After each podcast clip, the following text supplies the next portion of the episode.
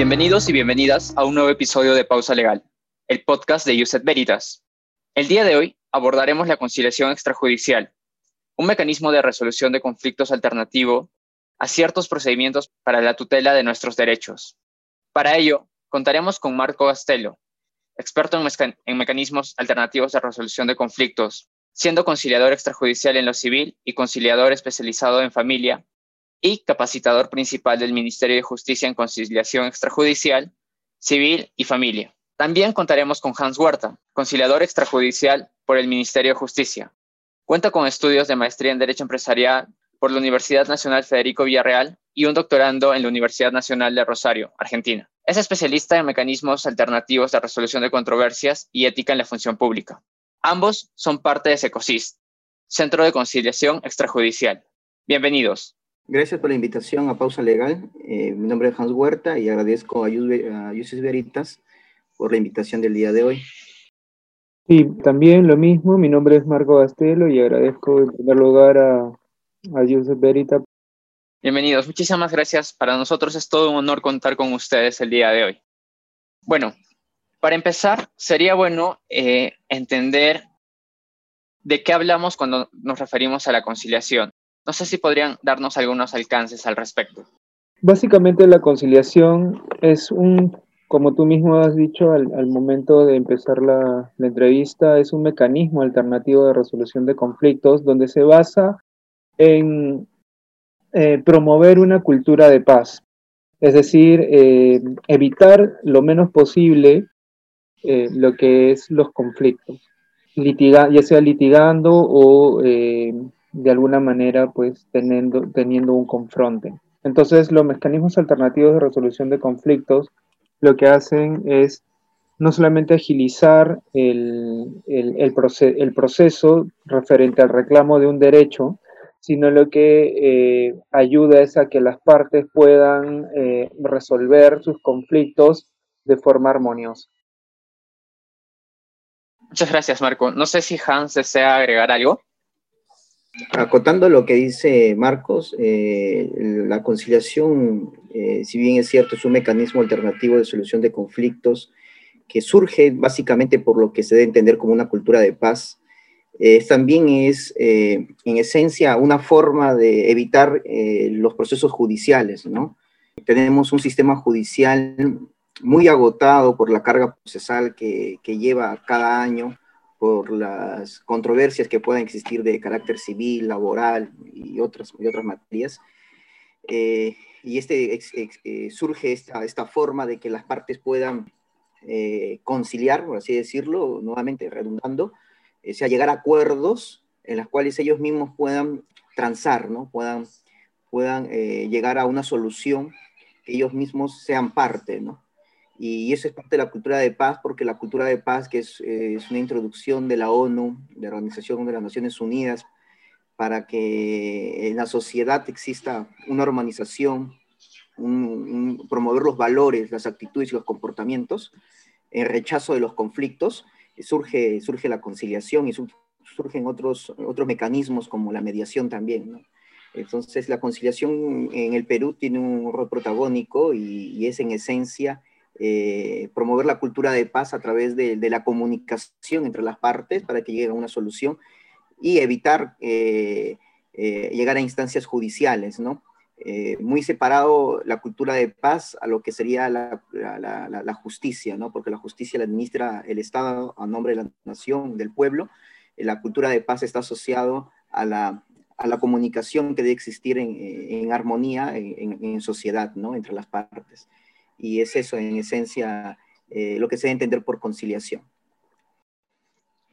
Perfecto, muchas gracias. Entonces, como un mecanismo alternativo de resolución de conflictos, básicamente lo que hace es, eh, para empezar, busca evitar la exacerbación del conflicto en sí, de la, del choque, digamos, de estos intereses o derechos que, que se pueden ver en ciertas materias y a partir de ello buscar una, una salida una resolución que sea económica tanto en tiempo como en costo.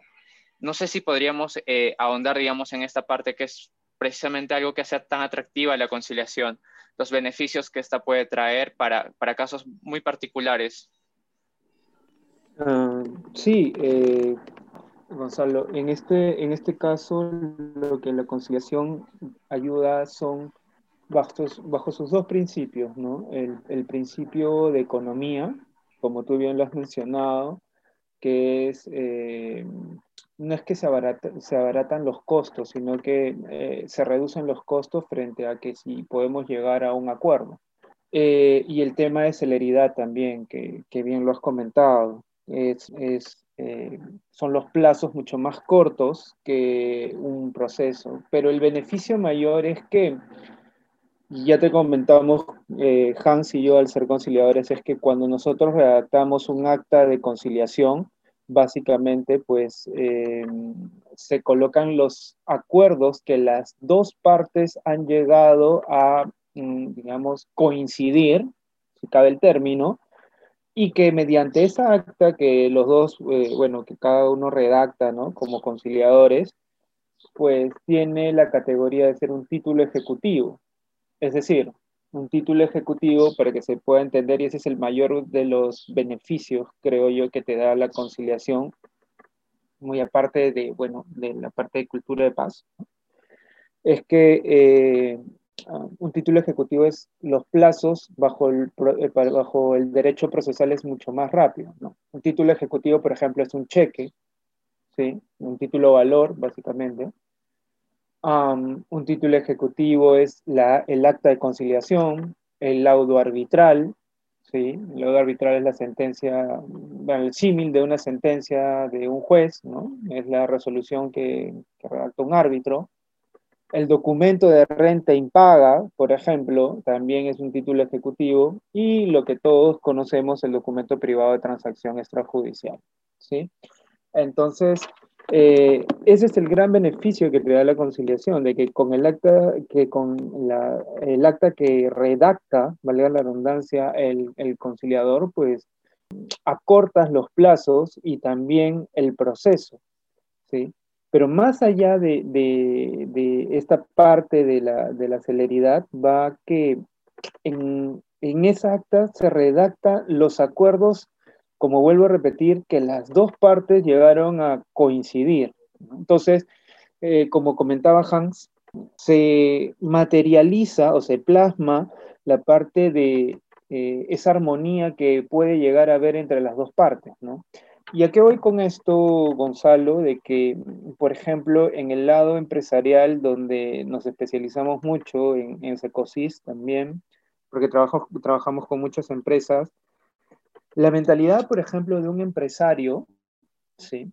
Ah, es que podamos terminar los conflictos rápidamente. O sea, yo hasta el momento, y, por los sectores con que trabajo, eh, yo, me desarrollo, yo me desarrollo mucho en la parte, de, la parte inmobiliaria y de seguros. O sea, lo menos que quieren es mm, ir a, a, resolver un conflicto al Poder Judicial. No porque no crean en el Poder Judicial, ojo, dejo en claro, sino porque eh, la celeridad, el ser raudo al momento de resolver los conflictos, eh, para ellos también es, muy importante porque eh, el pensamiento de, un empresario es la capitalización, es decir, el movimiento del dinero también.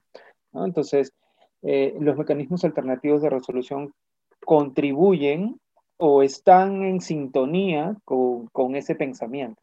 Y muy aparte también, es más, si hay conciliadores que pueden ser especializados como en materia empresarial, eso va a ayudar a resolver también mucho más rápido los tipos de conflictos, ¿no? Porque entenderán que en el tema empresarial hay una parte técnica muy especial, hay un lenguaje muy especial, y no solamente me refiero a los tipos de contratos que, existentes, ¿no? sino que, digamos, eh, la misma nomenclatura el mismo ámbito empresarial genera nuevas figuras extrapoladas del derecho comparado, se puede decir, o del o de derecho extranjero también, donde eh, se pueden llegar a aplicar en, los diferentes negocios y creo que eh, a eso también apunta, eh, digamos, esta nueva eh, este nuevo perfil del conciliador a, poder tener esos mayores, ese mayor criterio y también ese mayor conocimiento y capacitación que debe tener para resolver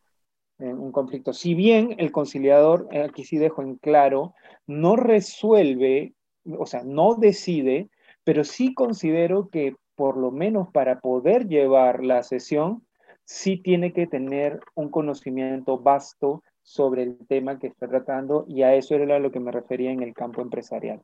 ¿sí? Entonces, ese es de, de un lado eh, el tema de los beneficios. Gracias, Marco. Hans, no sé si te gustaría añadir algo. Sí, eh, eh, Marcos ha sido muy claro en algunos puntos. ¿no? La, la, conciliación extrajudicial permite que las partes decidan la solución del, al problema, disminuye el tiempo y el costo. Vivimos en una sociedad muy acelerada. ¿no? hoy en día el sector comercial, el sector empresarial necesita solucionar sus problemas de manera rápida. ¿no? Hay unos gastos de transacción que si uno lo ve en una vía judicial o lo ve en una vía de arbitraje, eh, igual tiene un costo, ¿no? El costo de transacción. El, dinero tiene un valor en, el tiempo y las relaciones comerciales exigen la celeridad, ¿no? Entonces, a existir un conflicto eh, de partes, eh, esto permite la, la, ventaja de la, conciliación extrajudicial, que las partes puedan decidir sobre la solución del problema para reducir el tiempo y el costo, ¿no? Porque tenemos que tener en cuenta que para ir a un centro de conciliación no se necesita la presencia de un abogado, solamente van las partes con sus propuestas, que es lo que debe existir, y eso de repente en unas preguntas más adelante va a estar, que las partes cuando van, el solicitante eh, la parte invitada van al centro de conciliación, eh, deben ir con propuestas, ¿no? Con propuestas que puedan solucionar el conflicto. Y lo que agrega la conciliación, como ha dicho bien Marco, que tiene eh, título ejecutivo, que le permite que, ya esto no se discuta, la controversia en la vía judicial en caso de incumplimientos, y no se ejecute nada más, eh, le, permite el carácter de, confiabilidad, de reserva de, la conciliación. ¿no? Cuando vamos a un centro de conciliación no es público y es algo cerrado, privado entre las partes, ¿no? Y esto permite también que las partes con, total naturalidad puedan, puedan llegar a acuerdos sin necesidad de, ser expuestos, ¿no? Porque hay un carácter de privacidad, de reserva, de confiabilidad. Eh, esas son las ventajas de, la conciliación extrajudicial hoy en día, no solamente eh, en, la parte del sector comercial, del sector empresarial, de, lo que es la compra-venta, lo que es negociar contratos de suministro o las distintas modalidades que puedan existir, sino también eh, las ventajas que puede tener la, conciliación extrajudicial eh, en, relaciones laborales, en relaciones de prestación de servicios, como lo hace Indecopi, como lo viene haciendo el Ministerio de Trabajo, como lo hace la Superintendencia de Salud. Entonces, eh, buscan eso, ¿no? Buscan ese, mecanismo de ahorrar tiempo y costos y buscar alternativas de solución. Y, ahora se viene incluso tocando que la, conciliación extrajudicial, eh, de, una manera bien implementada, bien difundida, pueda de una otra manera llegar a, los objetivos que se buscan, que es el aliviar la carga procesal y también que la gente pueda solucionar sus, controversias de manera inmediata, ¿no? De manera célere. Entonces, la conciliación extrajudicial que se ha aplicado, no, la conciliación que se, que se aplica en, en, las vías judiciales, eh, como, como, es el proceso laboral, que hay una etapa de conciliación, debería ser pues una, una, etapa antes, ¿no? De que si las partes tienen propuestas, hacerlas llegar. Creo que esas son las ventajas exclusivas de la, de la conciliación extrajudicial, ¿no? Y como lo ha dicho muy bien Marcos, la celeridad, el ahorro es importante eh, en una sociedad que, que anda, eh, como se dice, anda acelerada, anda avanzada, eh, anda contra el tiempo, porque el tiempo siempre apremia hoy en día, entonces es la mejor forma de solucionar los conflictos. Perfecto, muchas gracias. Respecto a lo que me comentan, me quedan algunas cuestiones sobre las cuales me, gustaría preguntar. En primer lugar, mencionaron, digamos, que como títulos ejecutivos, hay un impedimento de que se pueda hacer un reclamo posteriormente en la vía judicial. Al respecto, digamos, ¿qué es lo que impide que alguien pueda presentar una demanda posteriormente? Eh, bueno, en realidad no es que no es que se va a impedir de que, de que pueda hacer que pueda realizar la demanda. Tú vas a tener tu derecho de acción, solamente que el juez te lo va a considerar improcedente porque ya hay, eh, digamos, ya hay un pronunciamiento referente al, a la controversia. Entonces, lo que el juez te va a decir es que ya hay un acta de conciliación. Es más, la defensa de la otra parte podría generarte una excepción, ¿sí? Porque hay un, o sea, una excepción es una defensa previa, ¿cierto? Porque ya hay un pronunciamiento referente a ello. Entonces, no es que no puedas, no, es que no puedas eh, eh, ejercer tu derecho de acción, de derecho de mandar, sino que eh, ya al tener ese, ese título ejecutivo, pues solamente se va a proceder a que se ejecute, valga la redundancia. O sea, cuando tú vas a ir al Poder Judicial, no va a entrar eso a un proceso de conocimiento. Es decir, por ejemplo, tú y yo tenemos un problema de un contrato de mutuo entonces eh, alguien está en falta o no cumple una obligación, se genera una conciliación, quedamos en algo, esa conciliación tiene una redacción de que hay un acuerdo entre las partes, de repente yo, por no estar conforme o porque de repente puedo argumentar de que no sabía que estaba acordando, voy y demando. Eso, eso es poco probable, ¿no? Eso es poco probable de que pueda ser procedente, por no decir que, no, que no va a ser de esa forma, sino que directamente se va a ir a un juez que va a ejecutar esa acta. Es decir, en, la otra parte va a ir al juez donde se ejecute esa acta y, se realice ello. Entonces, ¿qué quiero decir con esto, eh, Leonardo Gonzalo? Sino, eh, lo, que, lo que trato de decir es de que hay la seguridad jurídica más bien el hecho de que se ventile por, esa, eh, por ese derecho de acción que tú comentas, ¿no? generaría esa no seguridad jurídica. Y la seguridad jurídica es entender de que hay esa certeza de integración de normas, es decir, hay una coherencia entre las normas. Entonces, em, es en parte ello, ¿no? Eh, creo que para no, no, no, extenderme mucho, aquí con la conciliación en tal caso eh, y, siendo título ejecutivo no se vulnera ningún derecho, no se afecta ningún derecho, más bien todo lo contrario, lo que se preserva es la seguridad jurídica que, debe de existir entre, entre la, normativa y, los actos también que, que uno realiza. Perfecto. Eh, bueno, tal vez Hans podría contestar la siguiente pregunta en todo caso, eh, para ahorrar un poquito de tiempo. Digamos que cuando uno ah, acude a, un centro de conciliación, básicamente está yendo a resolver, ¿no es cierto?, estos, intereses, estos derechos, pero en el supuesto, digamos, de que por diversos factores, eh, estos intereses cambien o ya el acta de conciliación no sea tan favorable para alguna o para ambas partes, ¿de qué forma se podría modificar? Se me ocurre, por ejemplo, el caso de en derecho de familia por eh, pensión de alimentos. Si es que se quiere hacer, digamos, un, por el incremento de las necesidades de los menores, si es que se quiere exigir un monto mayor o si es que, digamos, eh, quien está obligado a dar los alimentos no sé, por esta pandemia, pues no genera tantos ingresos y no puede cumplir con, lo acordado, ¿de qué forma se podría modificar eh, las actas de conciliación?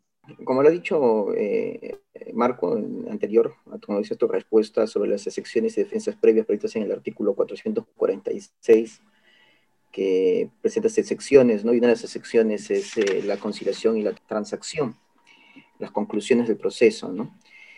Si bien es cierto, en los procesos de alimentos hay, mm, el proceso de alimentos es algo muy complejo, a pesar de que sea en un centro de conciliación o existe un fallo judicial, eh, una decisión o un acuerdo de las partes eh, para fijar una pensión de alimentos, eh, no existe ni siquiera en la vía judicial una cosa decidida, ¿no?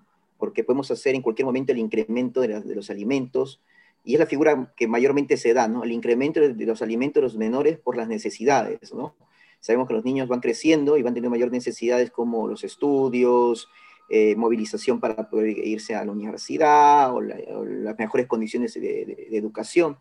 Y, un proceso judicial de alimentos no se archiva ¿no? hasta que el, el, niño, el menor que inició un proceso judicial, la madre a los 10 años, termina la, la profesión a los 24, 25 y el padre sigue pasando la pensión de alimentos. Lo mismo sucede en los acuerdos de conciliación, ¿no? En los acuerdos de, conciliación se puede fijar un monto, pero esto es lo, anecdótico, ¿no? tú puedes en una vía judicial pedir los incrementos a pesar de que ha habido un acuerdo conciliatorio, ¿no?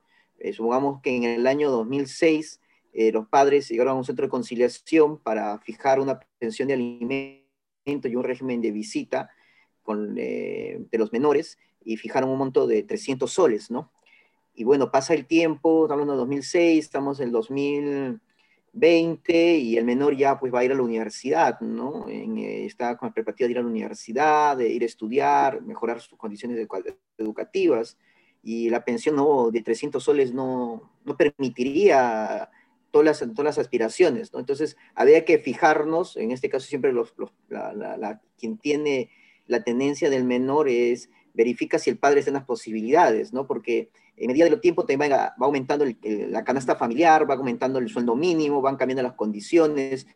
Eh, si uno tiene una proyección, también eh, se proyecta a ir ganando o tener una, mejor remuneración en el transcurso del tiempo, ¿no? Entonces, esta conciliación que a pesar que tiene una condición de un acuerdo con título ejecutivo, no, no exime en un proceso judicial de alimentos, que es un caso, como le digo, no concluye eh, en la conciliación o no concluye con la sentencia del juez. Eh, eso, eso tiene una mayor trascendencia en el tiempo, ¿no? Y, no dura tres, cuatro meses o un año, tres años. Un proceso de alimentos puede llegar hasta durar hasta cerca de 15 años, ¿no? A más, hasta que el padre finalmente diga que ya no se le descuente o están haciendo un tema de alimentos. Ahora, en las conciliaciones extrajudiciales, quienes son conciliadores de familia, eh, tienen algunas consideraciones ahí, ¿no? Que puede ser reajustable en el tiempo el incremento de los, alimentos en medida de la capacidad adquisitiva del padre, ¿no? O de quien vaya a prestar los, los alimentos, ¿no? Entonces, es ahí no el tema de la conciliación, sino el propio ámbito del derecho de familia eh, a través de, la transversalidad de la justicia y los medios de soluciones eh, medios de soluciones alternativos de conflictos que, ven este, esta situación compleja del derecho de familia, ¿no? Porque es un poquito complejo porque incluso ahora, como has indicado, en el, en el tiempo de pandemia, hay personas que han quedado eh, sin trabajo o han quedado en suspensión perfecta de labores y no van a poder cumplir con la obligación que acordaron o que el juez les ordenó pagar. Entonces, siempre va a, primar el interés superior del menor sobre estas situaciones pero eh, así como hay situaciones para incremento, también tendrían que verse las condiciones de subsistencia del padre, ¿no? Entonces, eh, son cositas que se, analizan no solo desde un aspecto jurídico, eh, literal de la norma, o literal del, del fallo, literal del, acto de conciliación, sino que obedecen al aspecto jurídico social, ¿no? el derecho y sus formas no pueden estar alejados de la realidad. ¿no? Perfecto, muchísimas gracias. Bueno, ya digamos, para ir concluyendo, me gustaría saber, digamos, si yo estoy interesado en ser conciliador, ¿qué necesitaría para, poder eh, llegar a hacerlo? Bueno, lo que la norma te exige es que eh, no, te, no te dice que tienes que ser abogado para empezar, en esa parte es muy muy amplia. Eh, y también es un criterio que ha tenido el Ministerio de Justicia para que, no sé si cabe el término, pero se masifique la conciliación o se promueva la conciliación, ¿sí? Y eh, que, bueno, que tengas, que tengas los estudios correspondientes, es decir, en este caso, mm, que hayas terminado, bueno, tu primaria, tu secundaria, básicamente, sería mejor, pues, si, si tienes si estás eh, en estudios de pregrado, ¿sí? Pero en sí la norma no, no, este, no especifica que tú tengas que ser eh, un letrado para empezar a conciliar, a diferencia de, de, otras realidades, como es el caso de Colombia, que ahí sí hacen una gran diferencia en que hay árbitros, eh, perdón, hay conciliadores, mejor dicho, que son sí abogados, y que, que son los, los, los, conciliadores por derecho, y hay otros que no, que son los de hecho, que básicamente son eh, los no letrados, ¿no? los que no son abogados. Entonces, creo que mm, la conciliación eh, y, el, tenor, más que todo, la iniciativa del ministerio es que se pueda eh, promover, valga la redundancia, lo vuelvo a repetir, la, cultura de paz. En sí de los mecanismos alternativos de resolución de conflictos, ¿no? porque al tú eh, seguir la especialización, al ser tú conciliador, también vas a entender los otros tipos de mecanismos. Eh, en el Perú, mm, básicamente, ah, los autocompositivos son la negociación, la mediación y la conciliación. ¿Por qué se llama autocompositivos? Porque las mismas partes van a decidir al respecto. Y el heterocompositivo es el arbitraje, porque en el arbitraje sí hay una persona o el árbitro que es quien decide. Si, eh, si, si, te das cuenta, Gonzalo, eh, en, el, en, la negociación, en la mediación, o si se dan cuenta también tu público, en, la negociación, mediación y en la conciliación, básicamente las partes son las que eh, colocan las, digamos, colocan los acuerdos, ¿sí?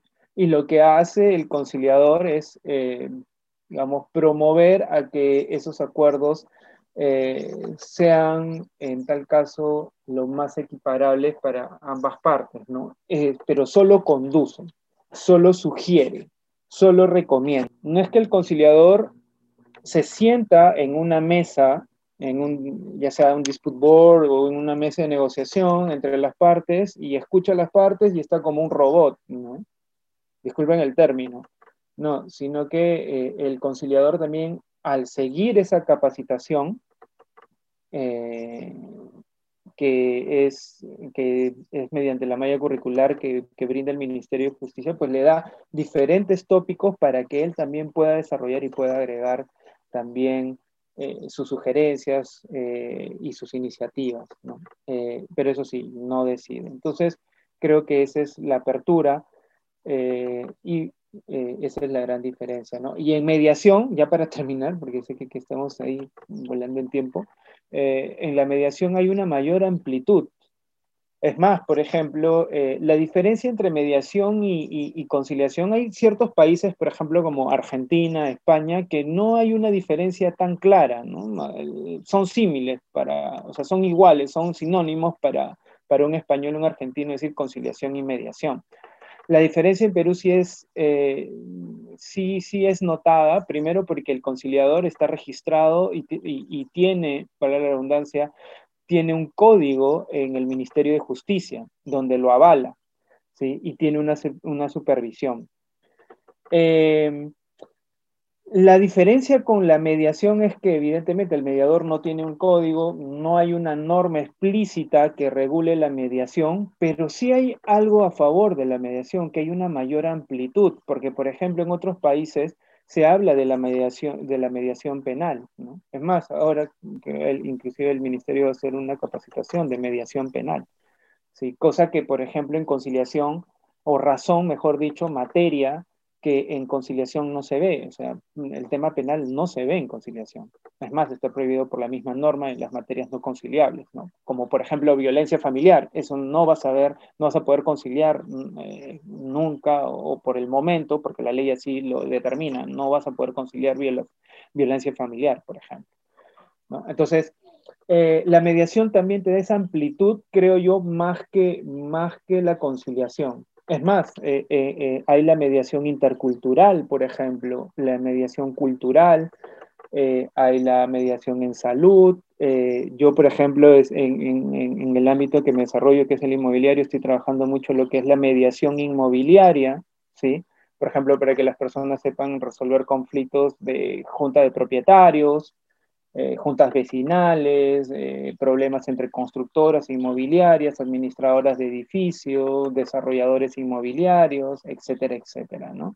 Todos los actores que, que están, que trabajan en el sector inmobiliario. Entonces, ¿qué quiero decir con eso? Y con ello termino, de que la mediación, a diferencia de repente de la conciliación, es que hay una mayor amplitud para poder diferentes materias que en tal caso la conciliación no vería, pero la diferencia es que si tú llevas el curso de conciliación, por añadidura vas a entender de mejor manera la mediación y la negociación también. Muchísimas gracias, Marco. Eh, Bueno, en verdad, creo que ha quedado bastante claro en relación, digamos, a que uno, bueno, no necesita ser abogado para poder eh, ser conciliador. Imagino también que el hecho de conocer de, de derecho, sobre todo de algunas ramas, como las que ven principalmente en, el ámbito de la conciliación, como derecho de familia, derecho civil en general, comercial o laboral, son de, gran ayuda, digamos, para el ejercicio de, de esta, bueno, no sé si la rama, pero de, la conciliación en sí. Y a eso mismo, claro, sumarle también, digamos, el ámbito propio de, las materias que se van a conciliar, si es comercial, conocer quizás eh, el, giro de la empresa, conocer los intereses, sobre todo desde un punto de vista económico, para poder proponer y mejorar la eficacia de, esta herramienta. Entonces, eh, en ese sentido, me gustaría preguntar qué, habilidades consideran necesarias para alguien que, quiere que quiera profundizar, digamos, en, la conciliación, sobre todo, digamos, en el ámbito de habilidades blandas. Eh, es muy asertivo lo que dices, ¿no? Em, eh, si bien la norma establece eh, los requisitos para ser un conciliador que no es muy exigente, como ya lo explicó Marcos, eh, el conciliador debe tener un perfil y el perfil está abocado a ciertas habilidades comunicacionales. Como les dije en un inicio, la, conciliación permite que las partes puedan llevar la solución. Y a diferencia de mediación, que el mediador pone a las dos partes para que puedan eh, conversar y llegar a un acuerdo en partes, el conciliador es no solamente ese conector, sino que también es el que puede proponer soluciones, ¿no? El conciliador tiene a proponer soluciones en medida de lo que escucha a las partes y entiende las necesidades o intereses, ¿no? Y por eso dice la frase, es mejor un buen acuerdo que un mal juicio y ver el vaso eh, medio lleno que medio vacío, ¿no? Eh, esas son las frases que siempre se utilizan en la conciliación y que nos dan a entender eh, ese panorama de qué características o qué perfil debe tener un conciliador hoy en día, ¿no? El conciliador hoy en día se considera que solamente es como un proceso previo para un proceso judicial y no lo ven como que el conciliador puede llegar a permitir que las partes tengan, puedan solucionar su problema, ¿no?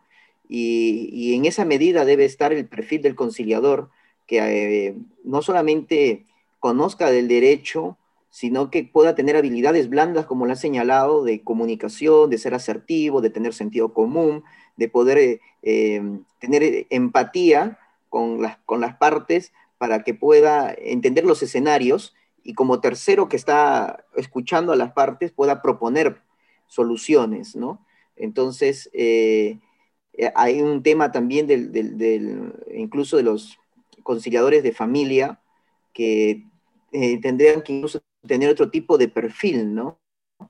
Un perfil eh, hasta de, de, un tema hasta psicológico para poder entender los escenarios que se presentan eh, en, un, conflicto de familia, ¿no? Y en un conflicto o eh, un tema de, controversias de carácter comercial o empresarial, tener esas habilidades para poder conocer porque el conciliador no es el abogado de las partes, ni del solicitante, ni del invitado, es el, es el que el que lo sienta para escucharlos y a, eh, partir de, identificar cuáles son sus intereses de cada una de las partes puedan transar, ¿no? Puedan transar, que puedan hacer. Y ahí viene un, tema muy importante que es como el jalón de orejas para los, abogados, que en este caso incluyo eh, como, como abogado, que muchos eh, prefieren irse a un proceso judicial por interés no del, cliente, sino por interés particular de que es un cliente que si soluciona el problema en la, conciliación, eh, eh, ya que se acabarían los servicios del abogado y el abogado considera que ahí acabó su función. O sea, no. El abogado debe permitirle entender que la conciliación es un mecanismo saludable y que ahorra tiempo y que también el cliente tenga que entender que si va con un abogado o sin abogado a un proceso, a un, un procedimiento conciliatorio, eh, sepa de que, es mejor ir con propuestas que ir con una idea de lo que se quiere obtener, se puedan llegar pues a un acuerdo, ¿no? Entonces, estas habilidades que tú has señalado muy bien son importantes, las habilidades comunicacionales, la comunidad, las habilidades blandas, el saber de escuchar, el saber interpretar, el saber identificar, el tener sentido, un poco de sentido común, tener la capacidad de poder proponer soluciones, son eh, las, las, las, competencias, las capacidades que debe tener un conciliador hoy en día, ¿no? Porque se está promoviendo la conciliación, pero eh, no se está verificando eh, el, mejorar la formación del, conciliador, ¿no? Eso es, eso es, algo muy importante. Ya no ver la conciliación y los conciliadores como, como una vía previa para ir a un proceso judicial, sino como ver cómo efectivamente es una forma de solucionar los conflictos. Muchísimas gracias, Hans. Eh, bueno, ya para cerrar, eh, quiero agradecerles por estar aquí con nosotros, Marcos, Hans.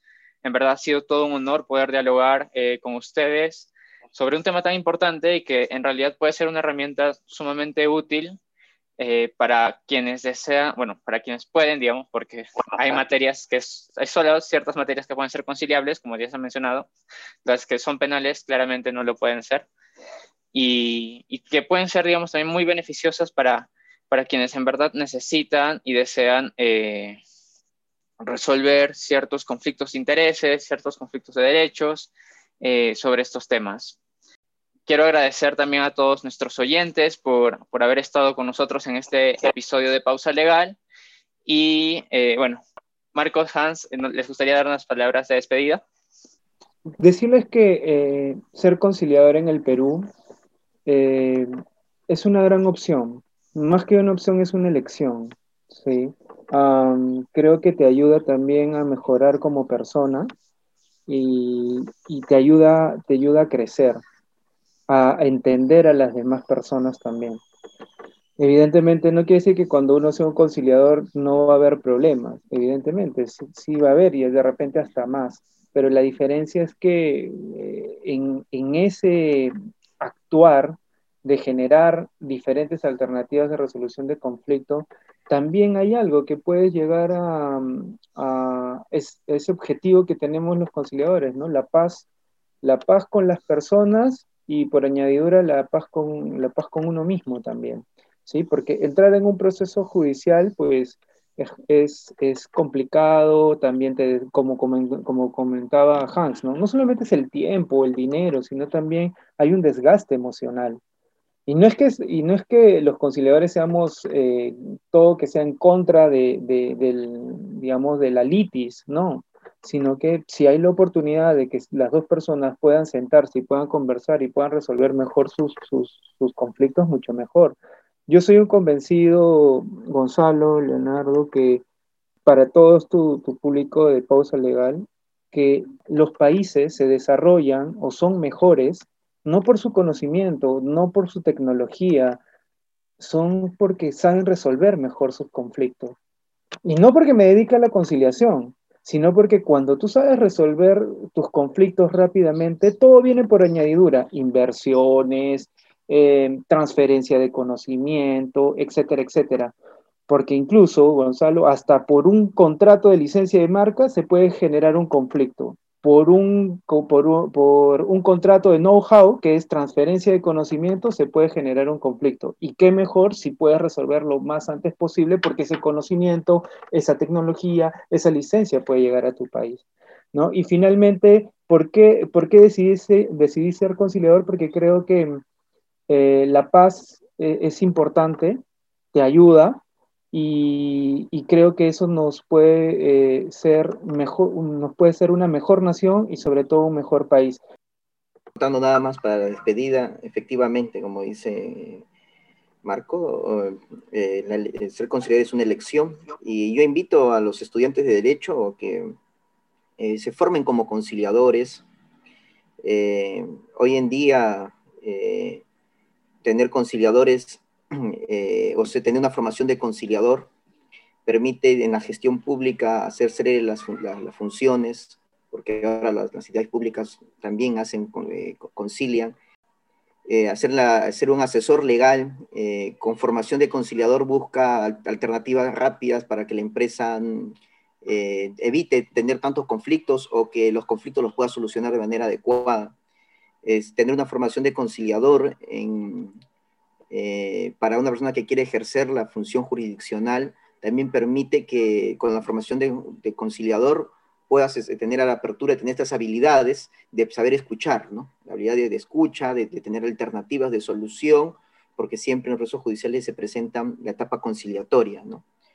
Y el, juez inicia una etapa conciliatoria para ver si las partes puedan arreglar, puedan dar, y, si no encuentran, el juez ya decide en mérito a, lo que obren los, los actuados. Entonces, esta formación conciliatoria permite esto, ¿no? Eh, y también permite que pueda ser un referente en la sociedad, ¿no? De, hay muchos conflictos sociales, hay muchos conflictos en el vecindario, hay un conflicto que surge de manera cotidiana y tener esta formación permite de que puedas acercar a, tus vecinos, que puedas acercar a las personas de tu alrededor y, permitirles darle solución a, esas controversias para que puedan seguir viviendo en, armonía, en comunidad. Entonces, estas palabras que espero permitan a los oyentes eh, reflexionar, a que se puedan animar a, tener una formación de conciliadores y, esto también eh, incentive la cultura de paz que se viene promoviendo, ¿no? Y nada mejor que con los propios estudiantes de Derecho, que son la nueva generación de abogados que van a salir a, a prestar sus servicios profesionales en cualquiera de los ámbitos, a que vayan con esta con este pensamiento, con esta formación. Gracias a, ustedes, Gonzalo, eh, Leonardo también, por, habernos eh, permitido el día de hoy eh, explicar un poco de, una de nuestras actividades que es como conciliadores y, agradecerles a Pausa Legal y a Yusuf Veritas por, esta iniciativa. Al contrario, muchas gracias a ustedes. bueno, les agradezco una, una, vez más por haber estado aquí con nosotros y a todos nuestros oyentes también gracias. No se olviden de seguirnos en, en nuestras redes como arroba Veritas y también pueden encontrar a, a Secosist en Facebook como tal, Secosist, eh, Centro de Conciliación Extrajudicial. Muchísimas gracias y que tengan buen día.